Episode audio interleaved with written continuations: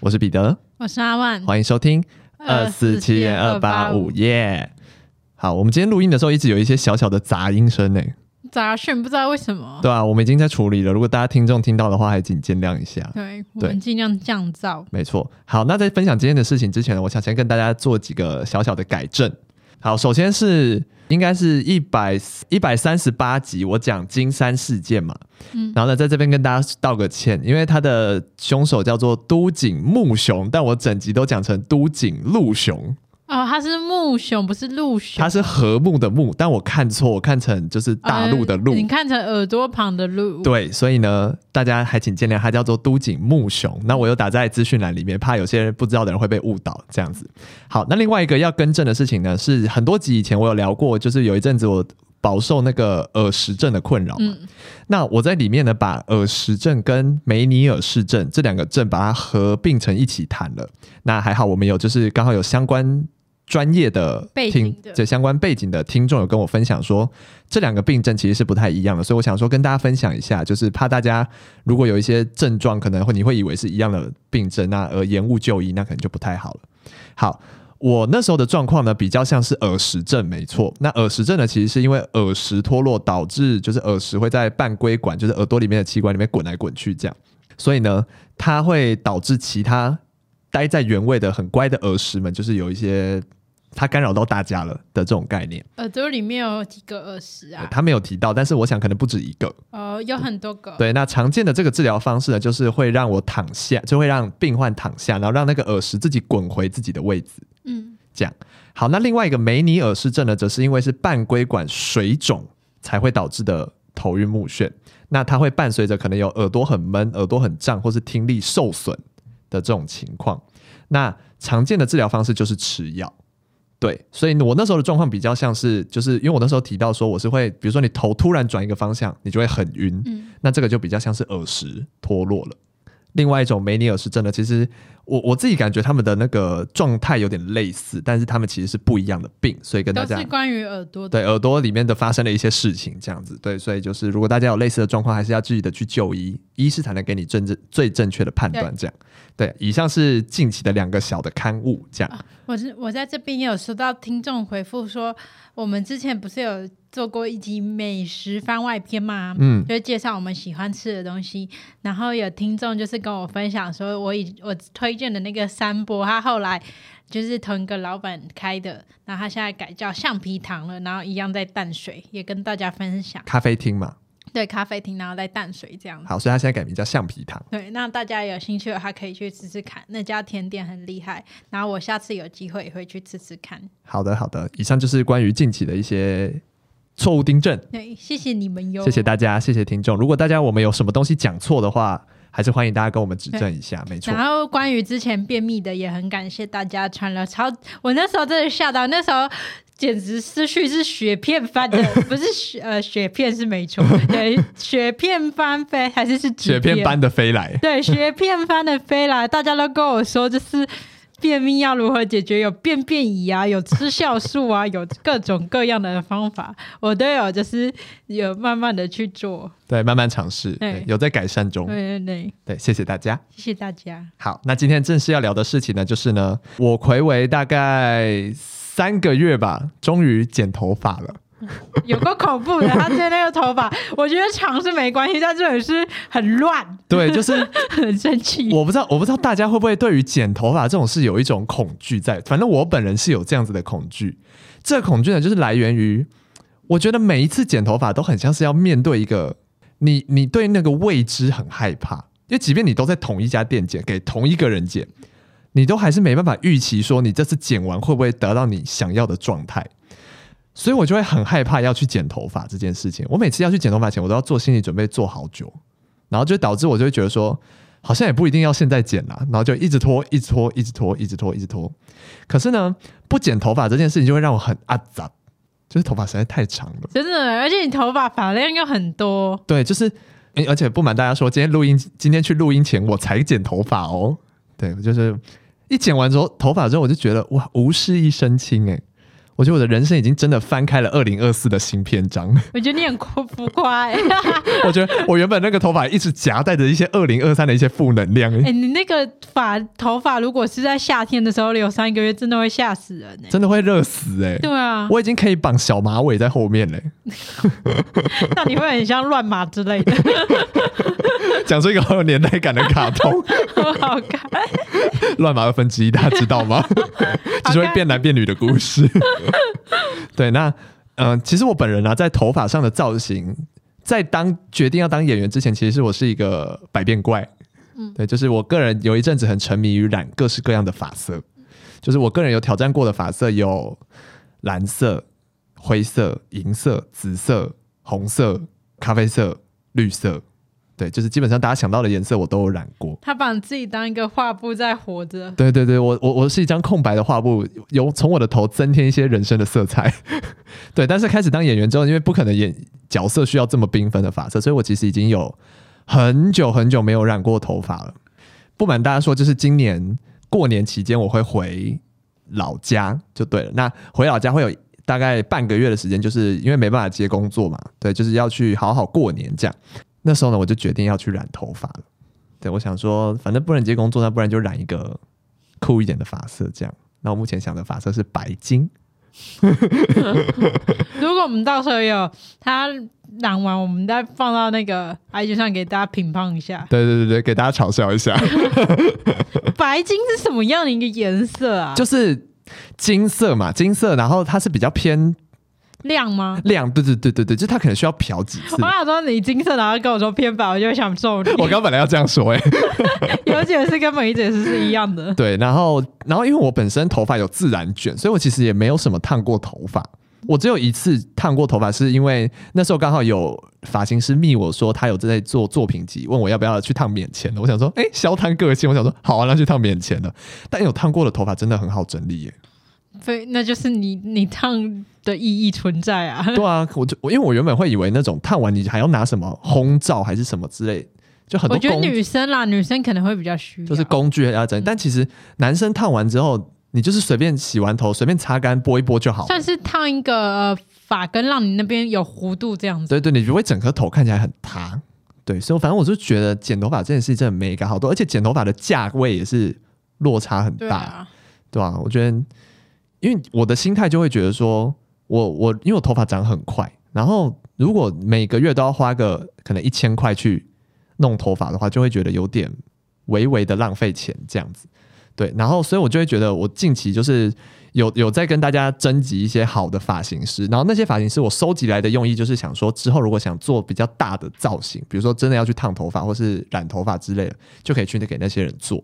那这种平常的剪头发呢，我还是有在挖掘一些。就我之前剪头发我都是剪那种三百块的快剪，那我今天挖掘到了一间只要两百块的快剪，还搭配洗头，一百，还还有加洗头哦。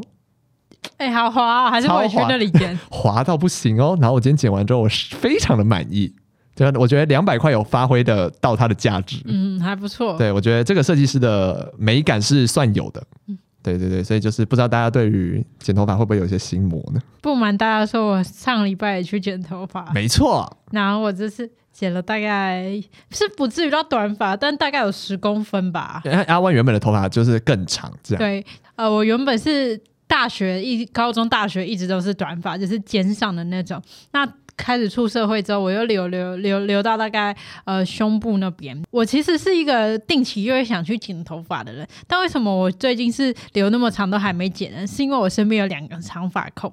第一个人呢是我的母亲，嗯，她非常喜欢，她觉得我留长发很有气质，有一种长大了的感觉。嗯哼，她可能觉得我要出嫁了，但不知道，但就是，但是她就是对于我要去剪头发这件事很大惊小怪。只要我说我有一点想。去剪头发念头，他就是很像天崩地裂一样，不行，导致我剪头发很多阻碍。第二个呢，有长发控人是我的我的男朋友，他说如果我剪头发需要写申请书给他，就是我被这两个人搞得很烦，你知道吗？因为我就我就想要剪头发，但只要我要去剪头发，他们就很像发生什么大事一样，就说。为什么要剪头发？你怎么了？他说就很长，而且我之前有染过头发、漂过什么的，就底下都是受损，而且我打结非常非常严重。嗯，然后还有一些黄黄的，就是发尾卡色的那种。对，然后我就很一直都很想处理的，再加上分叉，这就是多到吓人。然后每天掉头发都是一把一把的掉，因为又长。嗯，那个是会堵住排水孔那种，我洗一次头。然后我就受不了这样打结了，然后后来我下上礼拜终于下定决心要在过年前搞定这颗头，嗯、然后就一次就他们就一直规定我只能剪那两公分。那你申请书有写吗？我没有，才不理他。我想说什么鬼啊？他后来有妥协，他说他说他说可以剪可以剪，他说他只是开玩笑。我但我觉得他有百分之五十。他一转过去就开始流泪，因为拍完的呃剪完的当小孩拍照给他检查。我怕他看到我实际看到会吓到，你知道吗？心脏骤停之类的。然后反正我就我就去剪了，然后一次就是剪了十公分。然后还剪层次什么的，因为我其实本人呢会留长发，呃，不太适合，是因为我我是细软发，嗯，会比较容易塌，是不是？对，然后再加上就是我前面之前剪的刘海不够多，等于我前面很像两片昆布，就是两片海带是什么的中分这样子。那现在就是请他帮我把刘海的部分就是加增量这样子，看起来比较协调。对，然后整体我觉得很满意，因为大家都知道我本人的个性是比较有活力的，所以我觉得我其实比较适合短一点头发，就是比较轻盈一点的头发，我不喜欢那么重，嗯、就是会把你整个人感觉气势压住了。就对，感觉我的个性，我就是比较喜欢短头发，我想要干练一点，然后不用吹那么久，我就觉得很舒服。最后总总归一句，我只能说，就是发型自己做主啦。对，对 你在跟我的亲我在跟你的亲友们喊话，自己的发型自己做主。我会我会请他自己多听两遍，注意听好。干嘛干嘛突然逞凶斗狠啊？突然发出威胁啊！你果然是我的好朋友。那当然。我在卡就有喝假酒。上次录音前喝饮料，我们这次录音前再喝威士忌，没有啦。他是矿泉水，那个里面是伏特加，是高粱。对，以上是关于一些剪头发的小故事。要分享蛮长了，我还是要分享。没错，反正呢，就是最近我要分享的是，就是因为大家都知道一二月这种时候呢，就是聚餐的时候了。哎，怎么说啊？因为公司嘛，难免都会有，就是老板会想说要聚餐，尾牙、春酒这些都有。哦，懂懂懂。对，然后我就是今年有两场尾牙要参加，这样再加上不知道为什么这个月突然聚餐暴增。嗯，因为我下礼拜不是要跟你一起吃饭吗？没错。那下礼拜我同时还有别的饭局，然后这礼拜又跟别的朋友有一个聚餐，然后在下下礼拜我又跟朋友有聚餐，我觉得我好像都在吃哎、欸。就是聚餐呐、啊，不是吃吃干嘛？你都说聚餐了，没有，就是这种大吃的这一种、哦、都是一些大吃大喝的一些行程。因为为什么要讲聚餐那个主题呢？是大家觉得很稀松平常，但其实我是那种一下班我就想回家躺着的人，就是跟朋友聚会也是很开心，但是我每次吃完就会很有罪恶感，就是回到家我就会瞬间没电。有种能量耗尽的感觉。对，而且如果就是在聚餐那么频繁的时候，我就算就是我是伊人，但是我会也会累，嗯、电池也会有用光的时候。也是啊，就是伊人的电池只是比较不容易用完，但也是会有用完的那一天。对啊，对啊，而且我们又预计是要去吃吃到饱，我就感觉我吃到一半，我就在捷运上饱困。我们不求真的要饱了，我们就是吃到开心就好。反正我最近就是超级多聚餐的，就是。平常我可能一年都没人会鸟我，但是不知道为什么。但我觉得你感觉是从圣诞节开始就有很多聚餐嘞，蛮多的，就是十二月、一月、二月这样。对啊，然后再又有尾牙，首先尾牙真的是好麻烦的东西哦，除了可以拿到奖金之外，我没有什么期待的。东西也是，就是也要看状况。会不会太悲观了啊？所有老板，老板不要听到这一段，听了都火大了。我们就是一些社畜的小心声呢。尾牙啊，哦，反正我就是觉得尾牙就是。要有一些节目，然后你要把那些节目看完，然后你才可以吃。对，因为哦，我跟你说，我们今年公司尾牙完，我还要搭夜车，就是搭晚上可能十点十一点车去新竹找我妈。为什么？哦，因为那天我们家里刚好有点事情。哦，行程就不得不这样。对啊，我就觉得好累哦。然后我在那天尾牙前一天还有另外一场尾牙，哇，很累，而且通常尾牙都要喝酒，好累哦。不知道大家尾牙会怎么样？就是祝大家都可以抽到奖了。哎，尾牙是有抽奖的嘛？有的环节这样。对，这两个题外话，aespa 不是要来唱尾牙吗？对啊，好厉害，居然请到 aespa。对啊，好，分享完毕。好想要，好想看哦。对啊，他们不来办演唱会来唱尾牙是什么意思？哎、欸，很酷哎，真的很酷哎。对啊，不要慢慢慢慢，不用去听 aespa，这边可以听阿万唱就好了。会不会其实有版权问题？不好意思。真的不会有这个问题，你不用担心。好啊，总而言之，就是我还是很爱我的朋友们，拜托你们多找我吃饭。对，没错。啊，我呢，就是我的朋友也就那些了，所以就是吃饭的机会也就是那样而已了。嗯、对，所以只是刚好聚餐都集结在这一个月，对对对对，跟大家分享一下，花费也是会有点高了。而且都是那种连续的，就是礼拜二晚，礼拜三然后又要再吃一顿。嗯，我本来又很怕变胖哎、欸，好不容易最近有变瘦。那我觉得你现在就要开始认真减肥了。对啊，最近好不容易瘦了一两公斤，差不多要补回来了。害怕，而且这还更可怕。什么？过年我更害怕。我觉得减肥计划我们就从三月开始好了。三月我也要出去玩，又回来七月。好，那我们六月以后再开始。他说我们现在先买大号的裤子备着，先买三叉 L 的裤子放着。哦，我这集会不会笑得太猖狂啊？我这集都是张大嘴巴大笑哎、欸。大家就喜欢你张大嘴巴开朗的笑，是吗？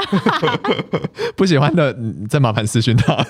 我会含蓄你，这样好。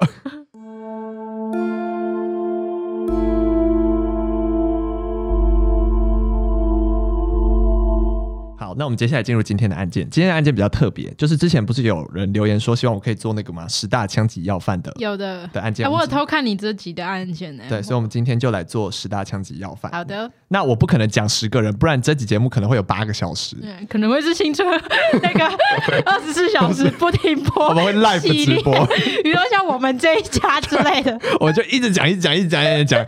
对，所以呢，我就挑了一个比较有特色的，我觉得。好的。所以，我今天要讲的这个十大枪击要犯呢，叫做刘焕荣。好，刘焕荣呢，在他的朋友间的绰号叫做小刘。嗯，一九五七年八月十八日出生在台中的陆光八村，这就是一个眷村。这样，好，那他是家中的老幺，爸爸因为是眷村嘛，所以他的爸爸是退伍军人。那所以让刘焕荣在当，就是对于当军人这个职业是有一个向往在的。好，反正简而言之，他就是一个出生在眷村的一个淳朴小孩。他们一家呢是在市场摆摊卖水果为生的。那在当时那个社会呢，其实风气是比较混乱的，所以其实他们那个社区常常会有一些小流氓、黑社会这样横行。所以他家里的村子呢，就会常常被流氓骚扰，或是就是被砸烂。所以导致呢，从小就生活在这样比较不安定跟比较混乱环境长大的刘焕荣呢，他高中就加入了北屯圆环帮、小梅花帮。这类的黑道组织，哦，是帮派就帮派组织。对，那因为加入帮派嘛，所以他也不读书了，就开始在路上收保护费啊，就是在道上逞凶斗狠。嗯、刘焕荣这个人呢，其实是一个非常重义气的人。那只要他的朋友或是家人被欺负呢，他绝对是加倍奉还回去的。比如说呢，有一次他自己同村的一个朋友就被十几个流氓追杀，那刘焕荣呢就义不容辞，就抄起路边的一个木棍。他就前去帮忙，他一个人打十个人，打赢哦，还把对方老大打成重伤。哇，对，所以可见他身手其实是蛮了得的，是练武奇才。对，没错。又或者是有一次呢，他在赌场收保护费，那就遇上了警察来临检，那他就为了脱身嘛，就有误伤了警察这样子，所以因此就被警方通缉了。刘焕荣本来就想说，那要就跑路了嘛，就不要待在这里了，但是被他的父亲阻止了。他父亲就说：“你就好好待在家里。”那刘焕荣就想说，那父亲可能会保护他，这样，所以呢，就在某天夜里睡到一半呢，刘焕荣就听到他的父亲在跟一些人讲话。那醒来之后就发现不对，这些人是警察，没想到是自己的父亲报警抓自己。那这下也来不及逃了嘛，所以他就乖乖去了警局，最后就去了少年关护所，因为他那时候还很年轻。还是那时候父亲的用意是因为自己管不了他，需要靠外力。没错，所以其实一开始刘焕荣是不太能谅解为什么父亲要报警抓自己的这个作为。但是呢，就在有一天，刘焕荣就看到他的父亲就来探监嘛。那探监完之后，他就离开。离开的时候，他的父亲就那个背影非常的沧桑，就头发都白了。就原本是头发就是很乌黑，但一夕之间都白了的那种感觉。所以他就突然觉得大彻大悟，他就觉得说，父亲是为了让自己走回正途才会这么做。那从那天起，他就觉得说，他不要再让家人担心，他要走回正确的道路了。那。就当他离开少年观护所之后呢，他就发愤图强，他改过自新嘛，他就回学校读书了，他也不在道上逞凶斗狠了。因为我们刚刚提到，他从小就有憧憬军人的身份嘛，所以他想走跟父亲一样的路。就当课堂上老师问说有没有人毕业后想要直接从军的这种意愿呢？刘焕荣就第一个举手，但是呢就被老师立刻打枪说你不行，不可能老师讲的你不行他就不做嘛。所以后来高中毕业之后呢，就去服了兵役。那在服兵役完之后呢，他也提出了他要自愿留营，就是他想要留在营队当职业军人。但是呢，这个时候又被军中的长官打枪了，说你不行，是因为他有过少年观护所的那个记录吗？没错，这个时候他就了解到，因为自己有前科，所以他不可能成为军人。嗯这个原因就让刘焕荣很失望，他就觉得说，我只是曾经有过这样的记录，但是他想要变好，但却没办法。好，那那时候又有一件雪上加霜的事情呢，就是在退伍后的某一天，他们里的里长就偷偷告诉他说，这个我们这个辖区的警局啊，就为了提升自己警察局的那个绩效，准备呢要把刘焕荣提报流氓这个身份去做管训，这样。为什么可以这么做？因为当时是处于戒严的社会，那他们采用一个叫做“减速流氓条例”。那这个条例就是说，警察只要认为你有流氓的行为，即使你没有因为任何事情被判刑，他只觉得你好像在做一些不好的事情，他就有权利把你抓去关。这么二八的那种？因为就是当时的风气影响嘛。所以到这里为止，刘焕荣就心想。好像他的人生只是因为有了一点点的污点，他就没有办法再做当一个军人，甚至没有办法当一个好人。那没办法被这个社会接受，那他就想说：好啊，那我当不了好人，那我就去当坏人好了，当个彻底的坏人。对，而且要当坏人就要当最大尾的坏人。所以呢，刘焕荣就找回了以前在道上混过的一些兄弟，那就又开始了逞凶斗狠的这些事情。他是在台中地区嘛，就跟很多帮派啊组织发生了冲突，那就渐渐的他的名声越来越响亮，就被当时的竹联帮看上。那刚好当时的竹联帮呢是想要在台中扩张版图，竹联帮本身是采取一个多元建堂的发展模式，就是它可能每个地方都有一个分部的这种概念，那每个分部都有一个头头。好，那其中一个分堂叫做中堂，当时的堂主叫做董桂森，就看上了刘焕荣。因为刘焕荣跟他出身同乡，觉得这个刘焕荣敢拼敢杀的性格很不错，他就把他吸收进了竹联帮。刘焕荣呢，其实在道上有神经瘤跟冷面杀手的称号，所以我们知道他其实是有点杀人不眨眼的。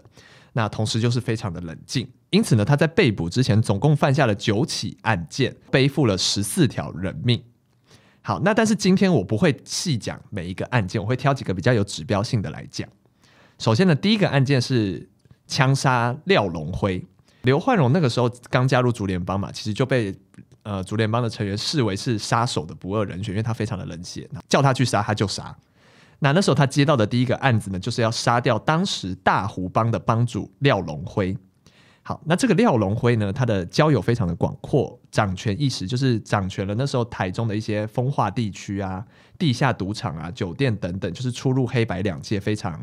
有地位的一个人，甚至被那时候誉为是当时台中市的地下秘书长，就等于地底地面下的事情都是他在管。这样这么嚣张，那其实道上很很容易就会有人看他不顺眼嘛，那就会有人想要做掉他。可是这个廖龙辉呢，行事非常的低调，他基本上行踪是沉沉迷的，他去哪都会请那种表保镖吧。对，而且除了保镖之外，他要安排很多的替身，就让你不知道在车子里的到底是哪一个是他这样。做事非常的谨慎，因此他也有“九命怪猫”的称号。那我们的刘焕荣呢，就为了完成这个暗杀任务嘛，他就秘密的跟监了廖龙辉三个月。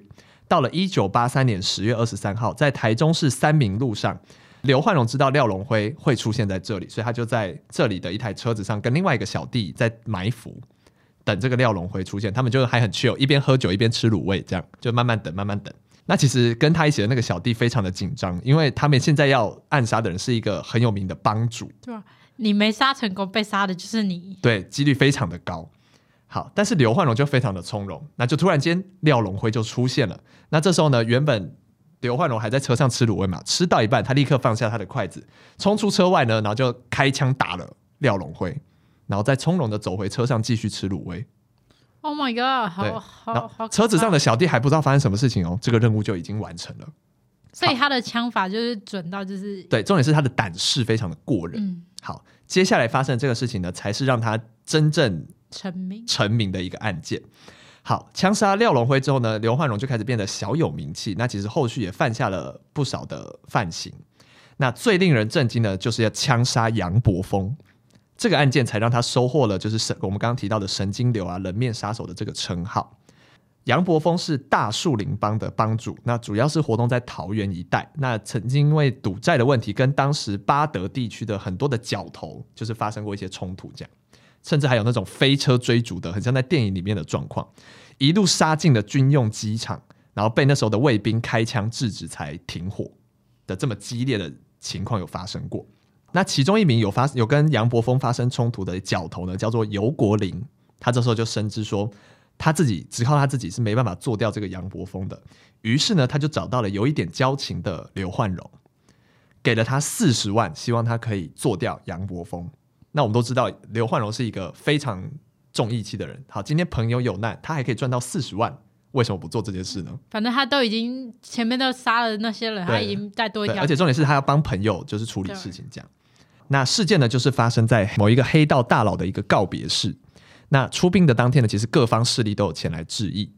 好，告别式结束之后呢，商家会举办不会酒，就是办宴席，请大家吃饭。那刘焕荣当天其实本来只是要来吃饭而已。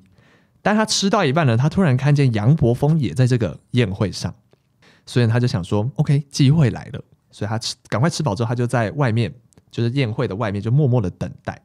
好，等待里面的杨伯峰一一伙人呢，就吃的差不多之后呢，准备要离开了。那这时候刘焕荣早就在那个酒店门口就等等很久了。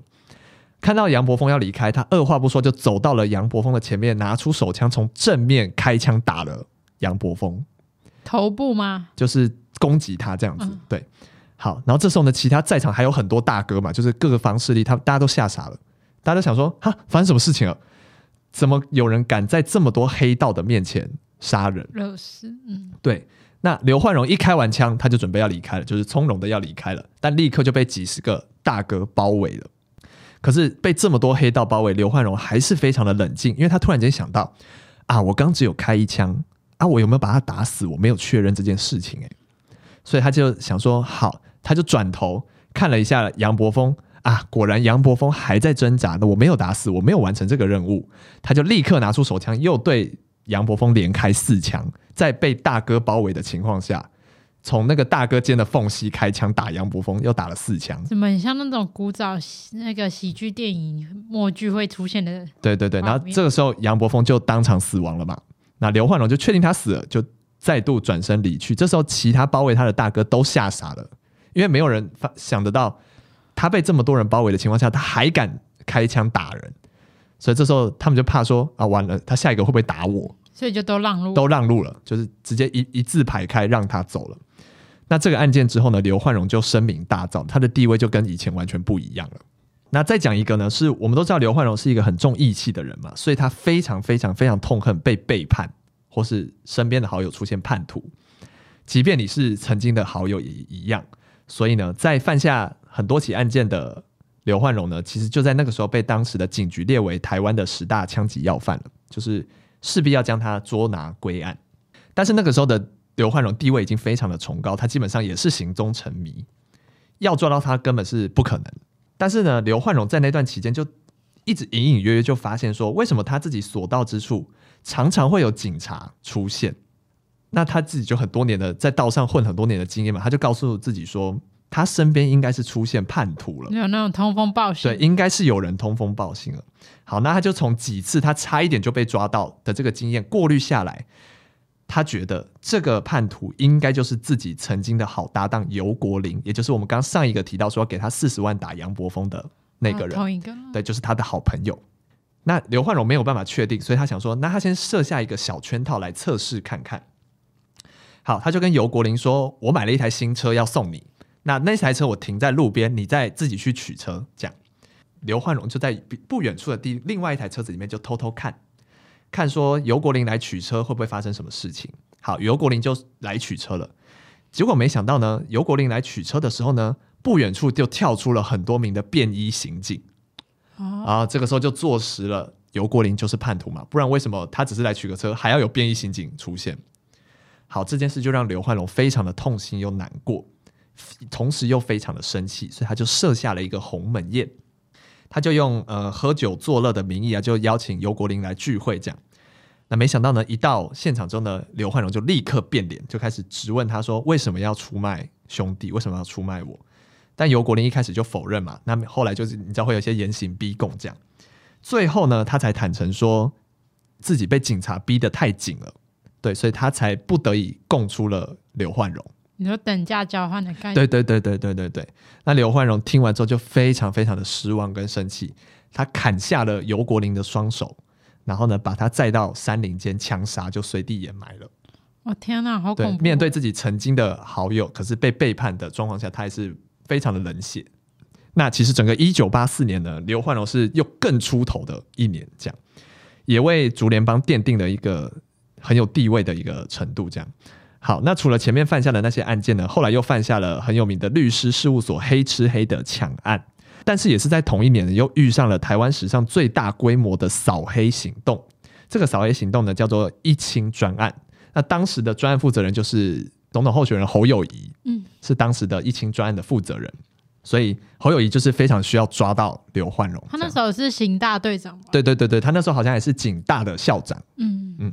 这个疫情专案的目的就是像我们提到是要大规模整肃黑社会嘛，那刘焕荣自然就是警方的头号通缉目标。好，可是我们刘焕荣非常的聪明，他早就已经逃到菲律宾了。那在海外的日子呢，刘焕荣又犯下了大名鼎鼎的台商兄弟灭门案。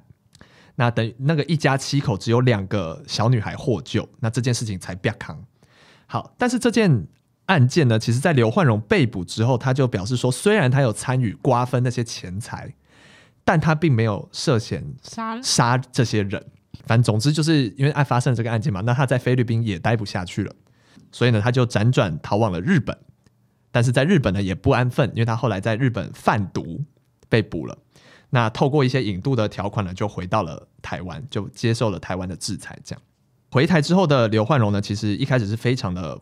不愿意配合侦讯，那当时的扫黑大队长就是侯友谊嘛，他就三顾茅庐，就是用爱感化他，就是渐渐的跟他把干净，就是让他觉得说我是你的朋友，我不是你的敌人。就是你跟刘焕荣硬碰硬的话是没有好结果。对对对，他还去打听说刘焕荣喜欢吃什么东西，他就每次去看刘焕荣时候就带那些东西去给他，那就渐渐的就软化了刘焕荣。那那时候的刘焕荣就提出了一个要求，他说他想要见自己的妈妈。一般来说应该是没有办法这么做，可是那时候侯友宜就立刻向警局就总部说明说现在的情况是怎么样。为了让刘焕荣说出实情，我们好像必须得做出一些妥协。那于是就成功安排了两个人见面。那当时呢，刘焕荣就哭着向母亲忏悔。好，所以刘焕荣在因为侯友谊就达成了他这唯一的心愿嘛，所以他就一五一十的交代了所有案件的经过。这个是根据那时候侯友谊。就是接受访问的时候说的，他说他其实可以在过程中感受到，虽然刘焕荣是一个十恶不赦的大坏蛋，可是你可以感觉得到他的内心的最深处、最深处，他其实是有一个善良的心，他其实是一个好人的。他的世界比较非黑即白啊。对对对对，因为怎么说呢？因为他其实，在还在外面的时候，那时候其实有发生过矿灾，就是别的地方发生过矿灾。那刘焕荣他本身就是有在逃亡嘛，到处逃亡这样。他那时候因为看到了有矿灾发生，他甚至把自己的逃命钱一百多万全部捐出来去赈灾。那除了这个之外呢，他也曾经遇就是有把那种抢来的钱，因为他在逃亡过程中就看到那种偏远深山里的孤儿院，就是很缺钱，他把偷来的钱就放在孤儿院门口就走了。虽然偷别人的钱来给孤儿院，就劫富济贫，对，也不太好。可是就是你可以懂，他其实是。杀人是有条理的，可能他有做事，他这个人做事有原则的。其实他有在做一些好事，但是这也不能说他做的那些坏事都可以被抹灭嘛。好，反正他入狱之后就改过自新，他开始学着画画。那他的画画又非常有天分，对，所以他在的他的作品就非常多，也非常精致。那也有拿出去拍卖，拍卖之后的所得又拿又全部捐给了妇女基金会，用来拯救雏妓。他自己后来也说呢，其实，在他们这种黑社会里面，兄弟杀兄弟是很常见的事情，就是不是今天你被杀，就是明天我杀你这样子的这种概念。那只有刚我们刚刚提到的台商兄弟灭门案，他觉得他是真的做错了，因为那并不是什么道上的问题，那真的就是缺钱了，然后被一时迷惑才做这件事。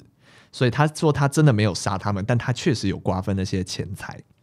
那一九九一年，刘焕荣就第一次被判死刑了。通常，如果你被判死刑，你在法官法院听完判决，应该就是会你知道很崩溃，干嘛之类的，脚软，脚软。但是听完判决的刘焕荣呢，没有任何激动的情绪，他立刻鞠躬感谢法官。